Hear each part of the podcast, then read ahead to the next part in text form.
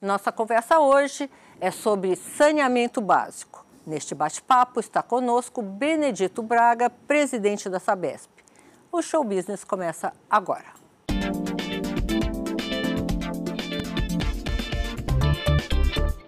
A carreira dele está ligada diretamente ao setor de saneamento e abastecimento de água.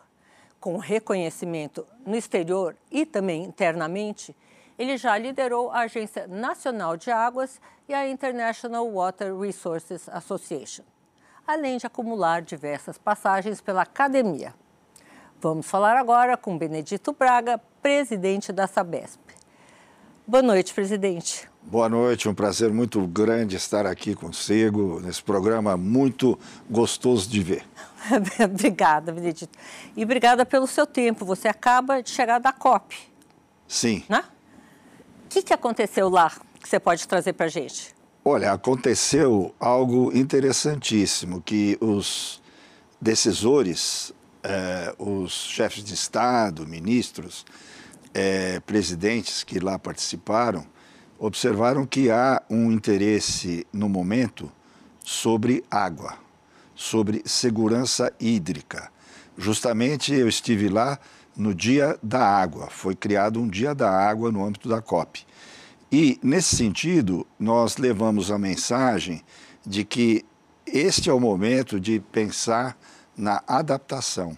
Porque até agora, toda a, todo o esforço que foi feito no âmbito da COP, nesses 27 anos de existência. Não existiu um Dia da, da Água Internacional? Não, não, esse é o primeiro Dia da Água no âmbito ao longo desses 27 anos na COP. Por quê? Porque eu tenho impressão, e nós da Sabesp levamos essa mensagem lá também, de que esses problemas associados à descarbonização, essa questão energética, são coisas que vão nos trazer os problemas daqui a 200 anos. E no setor da água, nós já estamos percebendo esse problema. A região metropolitana de São Paulo, por exemplo, já há uma década tem as vazões afluentes ao sistema Cantareira menor que a média de longo período.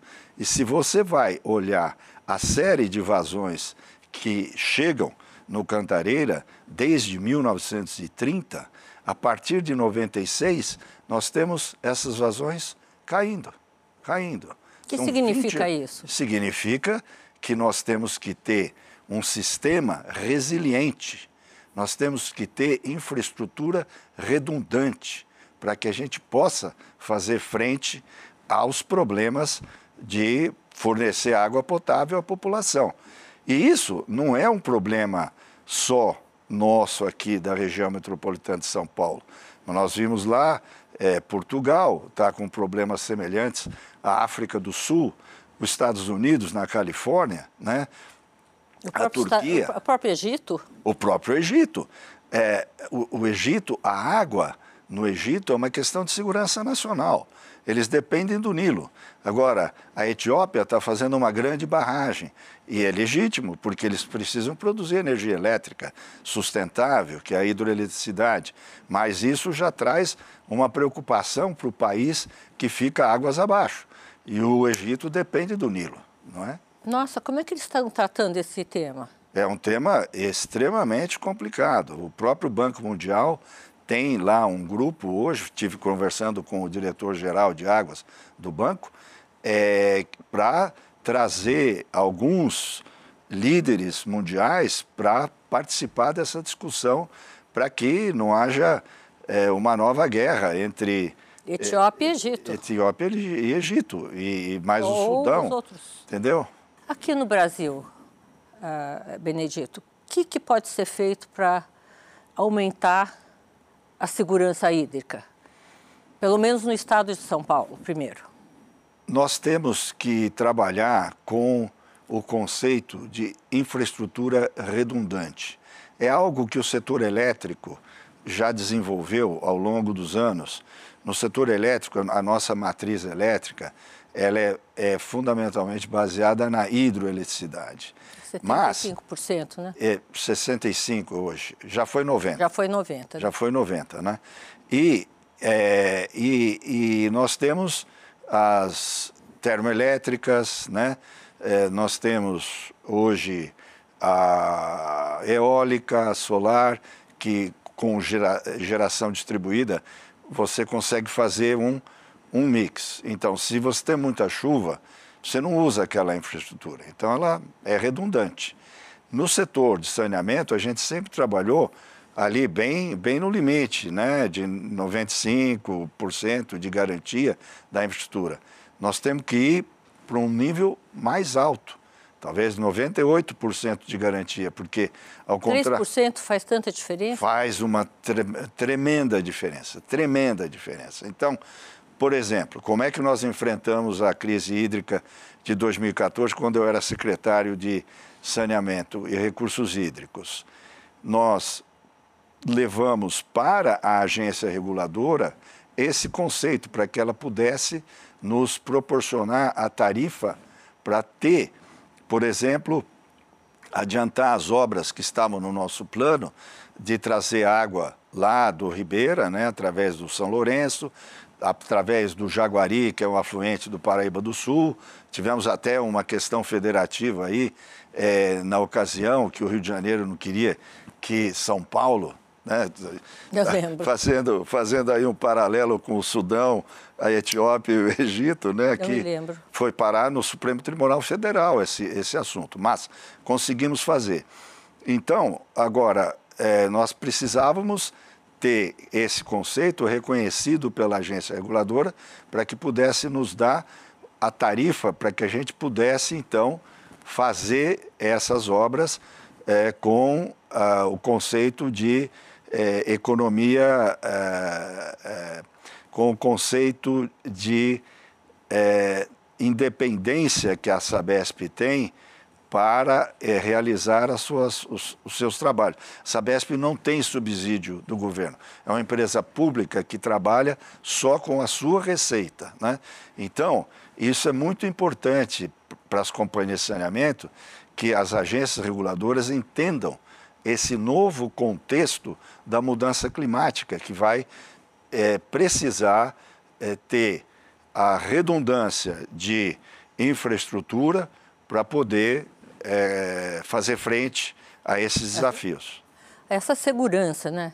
E, Tito, é, você falando aqui, eu me lembrei das bandeiras usadas pelo setor elétrico em termos de tarifa. Né? O setor elétrico, você, conforme você tem mais ou menos energia, você cobra um preço do consumidor. Isso seria possível no, no, no, num setor de saneamento? Seria sim, a gente até tem algum estudo feito nesse sentido, é, inclusive já oferecemos para a nossa agência reguladora que está estudando esse assunto. É? É, por quê? É, porque facilita uma situação é, desconfortável de falta é, de chuva, entendeu? É, facilita isso. Agora, é... Isso não seria uma coisa a ser implementada? Por exemplo, já tivemos um, um alarme em 2020, né? Vai faltar, não vai faltar água, vai faltar água, não vai faltar água, vai ficar, faltar energia, não vai faltar energia. Já Isso. houve um reboliço e acabou que São Pedro foi generoso, encheu nossos reservatórios com, com fartura, né? É. Uh, no setor de águas, não poderia também ter um, um regulamento desse tipo? Eu acho que sim. Né? Agora, agora, tem uma proposta. Como é que é essa proposta? É, é, é, semelhante a, a, essa do setor elétrico, né? com base na situação do sistema Cantareira. Né? Assim como nós temos a nossa outorga, que foi dada em, em 2014, né? Em 2017, essa outorga foi dada pela Agência Nacional de Águas e pelo DAE, é, dependendo de que nível está o sistema Cantareira, nós podemos tirar mais ou menos água dele. Né? Tem um limite, tem um teto. Então, é usar esse conceito das faixas aonde o sistema Cantareira está aí a tarifa sobe ou não. Então seria uma autorregulação, né? Isso. Conforme o preço sobe, consome-se menos. Isso. Né? Uma oferta, demanda e preço, né? Isso. Então, é, faz tempo que essa proposta está na... Não, é, é, é, recente, é recente, é recente, né? Vamos ver se, se o regulador é, sente confortável em, em, implementar isso, né? É, e, é, e é muito importante, sim, porque nós somos uma companhia que dependemos da nossa venda de água para fazer a universalização é, do saneamento. Né? Então, é, é, é, uma coisa meio assim kafkiana, né? Você é, pede para o camarada consumir menos para ter mais segurança no sistema e aí você recebe menos. A, se a tarifa se mantém a mesma, né? É, ele, ele, eu vou ter uma receita menor, eu vou ter mais dificuldade para poder fazer essa universalização. Então, um sistema desse que você sugeriu, com muita propriedade, é ótimo. Eu porque automaticamente. Nada, tá, gente? Eu só perguntei porque achei que teria e tem a ver. racionalidade tem nisso. racionalidade. Mas eu vou te explorar mais sobre isso já já. Tá, tá bom. Dá só um tempinho. Gente, no próximo bloco, continuamos a nossa conversa com Benedito Braga, presidente da Sabesp. Voltamos com o nosso entrevistado, Benedito Braga, presidente da Sabesp. Benedito, estávamos fazendo uma comparação no, no último bloco entre o sistema de tarifas do setor elétrico e do saneamento básico das águas. Um, Será que esse sistema de tarifas no sistema elétrico foi introduzido após a privatização das empresas?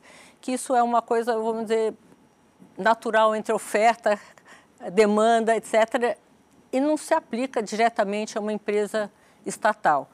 A Sabesp e outras empresas de saneamento básico pelo Brasil precisa de alguma coisa desse tipo para realmente sobreviver e investir? As empresas, é, tanto públicas quanto privadas, do setor de saneamento, elas precisam de receita, porque os investimentos que ela tem que fazer é, dependem da sua receita.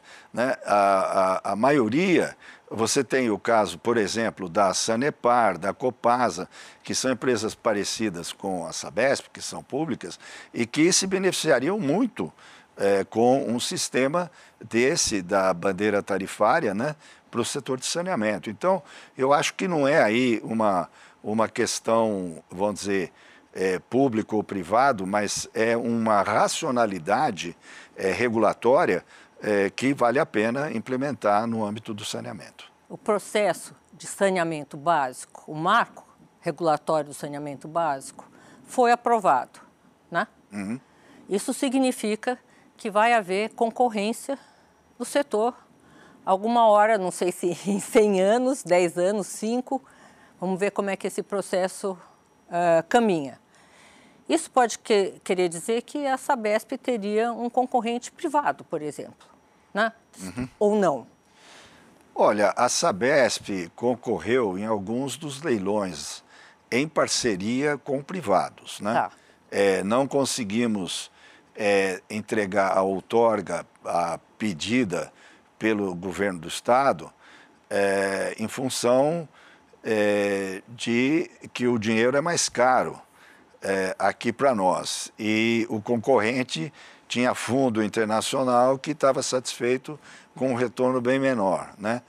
É, mas nós é, participamos também de uma outra concorrência é, em Orlândia, é, tem agora Brodowski, lá perto de Ribeirão Preto, também que vai ter uma concorrência, nós estamos estudando. É, nós é, estamos focando mais no estado de São Paulo nesse momento. Né? Nós ainda temos um caminho é, para universalização no nosso estado, principalmente ah, na região metropolitana e no, na Baixada Santista.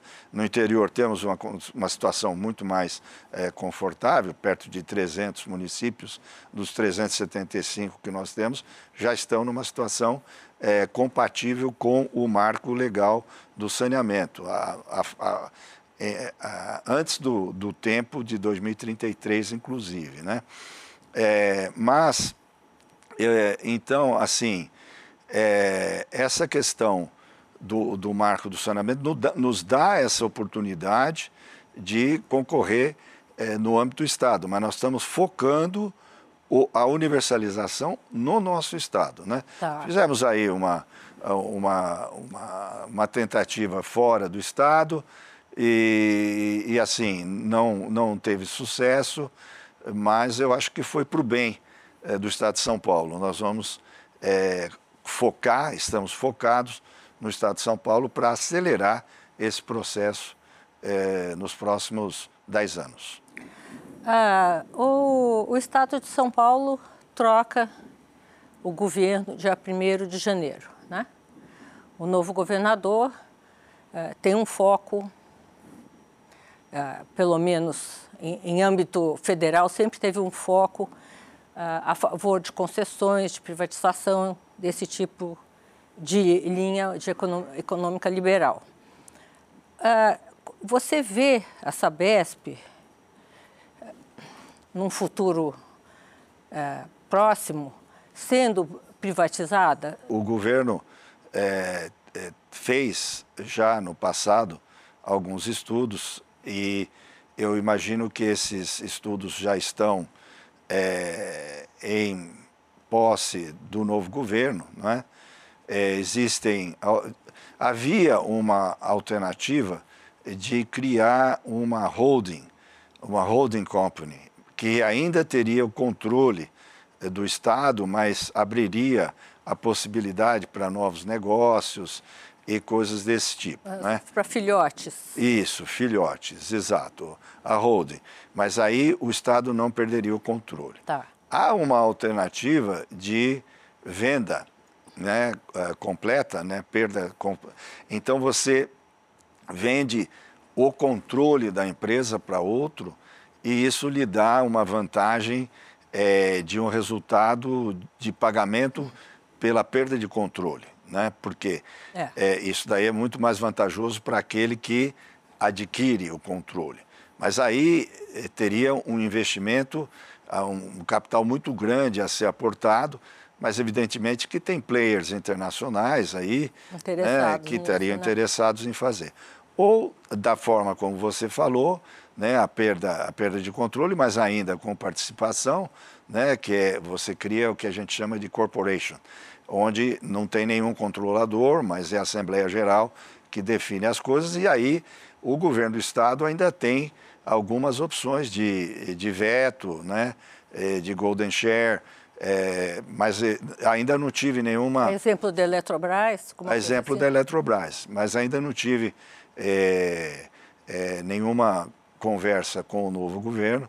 Evidentemente que quem vai ter essa conversa é o governo atual com o novo governo.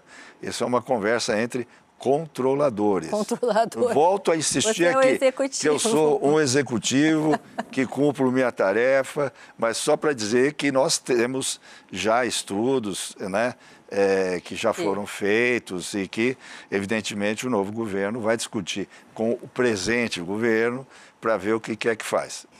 Vou te interromper um minutinho só e a gente volta, tá? Ok. No próximo bloco tem mais Benedito Braga, presidente da Sabesp. Não saia daí. Voltamos com Benedito Braga, presidente da Sabesp. Benedito, eu te conheço já há alguns, muitos anos, né? E acompanho a sua carreira, né? Você vai para a Sabesp, volta para a Sabesp, vai para a Sabesp. Tal. Você é a pessoa que eu conheço que mais conhece a Sabesp. Hum. ah, que, que aconteceu nessa gestão que vocês conseguiram a, a, um avanço significativo na despoluição do Rio Pinheiros? Olha, é, teve nessa gestão da Sabesp liderança política é, do governador Dória, que nos deu uma missão, né, que tivemos que colocar aquela máscara do Tom Cruise para vencer na, na missão impossível, E, e teve um acompanhamento é, semanal do desenvolvimento das tarefas. E no âmbito da empresa, teve uma integração entre diferentes diretorias. Na, na, na, na Sabesp, as diretorias são muito fortes e, e, e, e trabalham, trabalhavam de uma forma bastante independente. O que nós fizemos foi o seguinte: olha, nós vamos ter que trabalhar juntos, né? É, principalmente duas ou três diretorias que tinham ali, nós vamos ter que trabalhar juntos, sermos inovadores, para que a gente possa cumprir essa tarefa que nos foi dada pelo controlador. Né? E aí nós fizemos uma forma de contratação dos serviços inovadora, pagando por resultados. Isso é o que o Banco Mundial está tá nos financiando em, em, várias ações nossas e, e, e levando essa eh, tecnologia administrativa para outros países eh, eh, que precisam rapidez na, vamos dizer, na universalização do serviço de saneamento. Como é que funciona isso, então? O empreendedor, ele entra com seu próprio recurso. Vamos dizer, no caso aqui do Pinheiros, nós queríamos, a meta é trazer 533 mil residências conectadas ao sistema de coleta e tratamento de esgoto. Isso é uma Porto Alegre em três anos e meio. É muito. É muito. Então, se nós fôssemos usar o método tradicional, que o camarada vai lá, coloca o tubo, cobre, aí ele vem e te cobra, aí você paga, aí vai. Aí de repente ele encontra um matagão lá, um matacão. Encontra uma rocha, eu falo, ah, não estava no, no meu programa aqui, eu preciso de um aditivo. Aí você tem que fazer, sabe? Então, isso daí, que, que nós fizemos? Olha, é o seguinte, você tem essa tarefa e eu vou, se você fizer tudo direitinho, eu vou te remunerar ao meu WOC 8.11. É um negócio muito bom, mas você tem que entregar. Você tem que entregar o resultado. Então, ele começa, ele põe dinheiro na frente, ele pega emprestado. A Desenvolve São Paulo foi muito boa conosco, ajudou esse pessoal. A FC do Banco Mundial pôs dinheiro aqui. E aí esse pessoal teve acesso ao recurso, começa a obra. Consegue, conseguiu 30% de conexões, você já vai receber alguma coisinha, ok? Aí vai. Você terminou a obra? Ah, legal. Agora eu vou ficar 12 meses medindo se a DBO, demanda bioquímica de oxigênio, que é a qualidade da água, da água. do rio, do córrego lá, é, chegou lá nos 30 miligramas por litro que a gente tinha combinado, no mês 1, um, sim, no mês 2, terminou? Ok, agora eu te pago. Agora você vai ficar dois anos remunerado, tudo que eu estou tô, tô te devendo, vai, eu vou, vou te pagar. Então, com isso, o interesse dele é terminar o mais rápido possível para é, para poder receber. E não fazer Agora, de qualquer jeito. Tem uma relação de confiança que ele pode terminar o mais rápido possível, como aconteceu em outros governos, e não ser, não ser remunerado, né? Demorar para ser remunerado. Ah, não, mas na, nessa vez, aqui dessa, não, nessa aqui, gestão. Aqui não tem, aqui não tem. Não, está sendo é, religiosamente, religiosamente remunerado, né? É, e, Qual claro, o próximo passo? Bom, o próximo ah. passo é o Tietê. Agora tem o desafio do Tietê. Então, é só que o Tietê é um outro um outro tamanho de Agora, desafio. explica para o nosso telespectador o que, que é, o que foi feito em termos de despoluição. Tem muita gente reclamando, ah, não estou podendo nadar lá, como é que despoluiu? É, explica um pouquinho sobre então, isso. Então, vamos lá. É, o, nosso, o nosso projeto era fazer o quê? Deixar o rio em condições de ser utilizado para turismo e lazer que é um dos usos da água, turismo e lazer. Não é natação com contato direto. Esse é um outro padrão. Né? Não dá para chegar nesse. Aliás, é, pessoal que, que assiste o seu programa pode ter observado quando foi a Paris lá ver o Senna, né, que ninguém nada no Sena. O pessoal toma banho de sol nas margens do Sena, mas não, não tem natação lá. Né? É, nem no Tamisa, não tem natação. Então, não é para nadar, não é para beber. É, é, é para o quê? Para ter vida? É para ter vida, para ter peixe, para não cheirar mal, para você poder colocar uma barcaça e levar as pessoas para verem o skyline da Berrine, que é muito bonito lá de dentro do rio. Né? É para fazer turismo, é para andar de bicicleta. E se você cair lá dentro, você. Ah, não vai acontecer nada, mas não é para você é, ficar nadando lá, entendeu? Ninguém vai morrer. que mais você, nessa sua gestão, desses últimos quatro anos, poderia destacar para a gente? Olha, eu poderia destacar que quando nós começamos a gestão da Sabesp, nós tínhamos os municípios do litoral com seus contratos vencidos e nós tínhamos que renovar esses contratos. Era muito importante para a companhia. Nós conseguimos renovar os contratos desde Peruíbe até Ubatuba. Né? Isso foi um grande, um, um, grande resultado. Nós resolvemos os problemas que a gente servia água em a granel para é, Santo André, Mauá, é, para Guarulhos, né? E, e tínhamos um, tivemos um problema dos governos anteriores é, do passado nessas, nesses municípios que acumularam dívidas bilionárias com a companhia. E nós conseguimos fazer um acordo e passar a prestar o serviço diretamente. Né? Nós trouxemos 2 milhões de clientes a mais para a nossa companhia nessa gestão. É, eu, eu, eu, eu, creio que é, isso foi um resultado extremamente importante. A nossa ação hoje está ali por volta dos 59, 58, 59 reais. Quando a gente chegou, estava em 27. 27? É. Então, tudo isso é resultado de uma boa gestão. Né? Uma boa gestão, tanto do ponto de vista Bom, de Os investidores devem estar felicíssimos, né? Eu espero que sim. Espero que sim. Que comprem mais. Em termos de recursos para investimento, a Sabesp precisaria de quanto Olha, frente às suas necessidades? Olha, a, tem o suficiente? Precisa captar? Como é que funciona? A, a Sabesp capta. Nós estamos indo para a nossa 31 primeira é, trigésima emissão, já fizemos a trigésima emissão de debêntures, né? É, temos financiamentos do Banco Mundial, AFC, BID Invest, é, nós temos uma gestão de, é, de débito muito, de, de crédito, débito muito bem é, equacionada. Feitinho, muito bem equacionado. Sabesp investe 4,2 é, bilhões por ano. Ano que vem, a previsão de 5 bilhões de reais.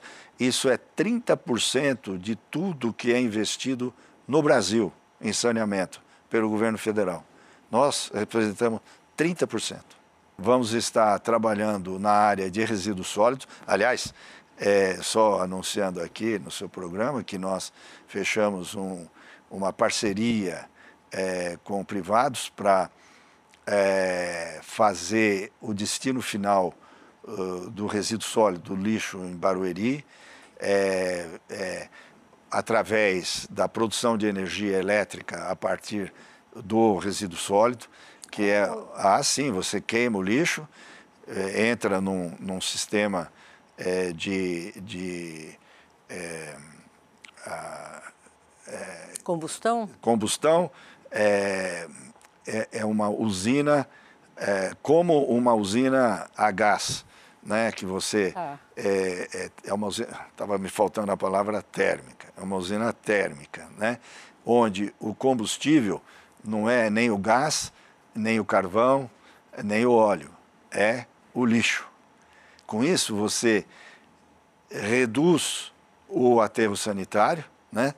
Essa e é a primeira usina desse tipo? A primeira usina desse tipo no Brasil. No Brasil? No Brasil. Além disso, nós estamos pegando o lodo da estação, quando você trata o esgoto, sobra um lodo.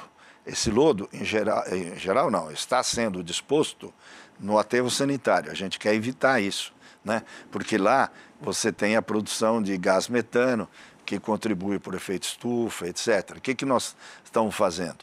Nós estamos pegando esse lodo e também, em parceria com o setor privado, e vamos é, é, transformá-lo em fertilizante organo-mineral, que é um fertilizante muito bom. Lá na, na, na, na usina, é, na, na, estação de tratamento de esgoto de Franca, nós já estamos, hoje, produzindo gás biometano, que vai para a nossa frota é, de, de, de, carros, e ao invés de levar o lodo para o aterro sanitário, nós estamos colocando o lodo como combustível das nossas frotas, reduzindo o efeito é, de gases de efeito estufa. O metano é muito pior do Nossa, que o CO2. Vocês estão atuando fortemente em ESG. ESG na veia, sim, sem dúvida. Tem mais alguma coisa nesse sentido? Olha, ESG. então, é, é, é, tem, tem. No S, né, nós temos o programa Água Legal, que a gente leva a água para as comunidades informais, onde tem aqueles, aquela macarronada, de, o, o gato, né? E, e, muitas vezes esse gato ele é controlado por os gateiros e cobram muito mais caro das pessoas mais pobres. Então nós estamos indo lá também é, com, com um contrato de performance e de risco. O privado vai lá e, e assume o risco de fazer o trabalho e se a, a perda de água reduz, ele é remunerado. É, Nossa, isso ele. é muito interessante. Então, a água é legal. É, temos... isso, isso existe no mundo? Vocês inventaram? Ah, eu é apresentei lá na COP, no, no, numa reunião do Banco Mundial. E já vários, vários outros países muito interessados nesse nosso, é, nesse nosso negócio. Então, eu vejo assim, uma companhia é, que vai estar é, mais ampla no setor do saneamento, porque o saneamento não é só água potável e coleta tratamento de esgoto, mas é resíduo sólido e drenagem. Drenagem a gente tem aqui em São Paulo o DAE, que cuida do assunto, cuida muito bem, é, não, não, há necessidade da gente se envolver. Mas no resíduo, resíduo sólido, sólido, principalmente na disposição final, usando o conceito de é, é, economia circular, onde você é, é, se preocupa com o meio ambiente e recicla o seu recurso natural. Benedito, essa, essa, esse problema dos lixões, dos resíduos sólidos no Brasil é um problema antigo. E eu não sei bem porquê, nós estamos muito atrasados nesse, nesse setor. A Sabesp está saindo na frente, outros vão sair atrás. O que, que você acha? Olha, eu acho que os bons exemplos são seguidos, né? não há dúvida nenhuma. É, nós não vamos conseguir é, resolver essa questão do resíduo sólido. Do lixo, né? É o do lixo, né? É, a gente tecnicamente fala é, resíduo sólido, é do, né? lixo. do lixo. É um né? problema de todos os municípios. todos os municípios. Nossa. Então, é, é, tem que ver aí também uma questão do lado institucional. Como é que você faz? Você faz um, uns, uns, umas junções de, de municípios para trabalhar agregadamente, né? porque é, um, um município só para fazer a economia circular, isso é muito caro, né?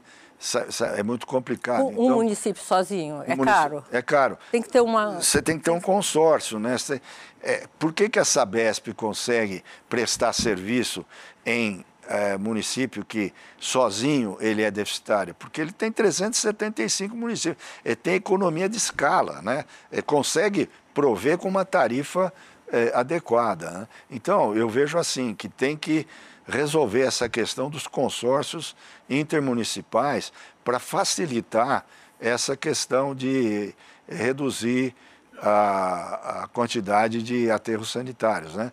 E trabalhar com a economia circular. É, é o que o mundo está fazendo. Você vai na Europa, está assim, você vai na China, está assim, no Japão é assim, e, e, e é o futuro, realmente. Eu queria que você deixasse um recado para o nosso telespectador. Ah, olha, um prazer muito grande ter estado aqui é, conversando consigo. É, o recado é que nós precisamos ter otimismo, é, amor no coração, né? e competência técnica para que o saneamento possa realmente sair da situação que vivemos hoje. Há condição, com o novo marco do saneamento, de nós fazermos um, uma combinação entre o público e o privado, de maneira a conseguir chegar lá em 2033 numa situação muito melhor do que estamos hoje. Então, com otimismo, é, Sabesp trabalhando duro é, e queremos é, que o saneamento seja mais cuidado. Né? Nós precisamos que o saneamento esteja na agenda dos governos, dos governos estaduais, do governo federal. A participação do setor privado é muito importante, mas o saneamento é algo como a saúde. Saúde e saneamento andam juntos. Então, a minha mensagem é para que todos nós, sociedade civil, o, o setor privado, o setor público, trabalhem juntos para que o saneamento de fato tenha, no âmbito dos governos, a importância que merece. Concordo e torço por isso. Eu também. Muito obrigada. Foi um prazer, viu? O programa de hoje está terminando, mas antes de me despedir, tem um recado. Como você viu, estamos de cara nova para celebrar três décadas no ar. E com o início dessa nova fase, decidimos abordar ESG, ou seja, sustentabilidade, responsabilidade social e governança das empresas. É uma ótima oportunidade para descobrirmos o que o mercado está fazendo, além de aprendermos muito com grandes líderes. Semana que vem, eu, Sônia Raci, tenho um encontro marcado com você, direto dos estúdios da Band aqui em São Paulo. Até lá!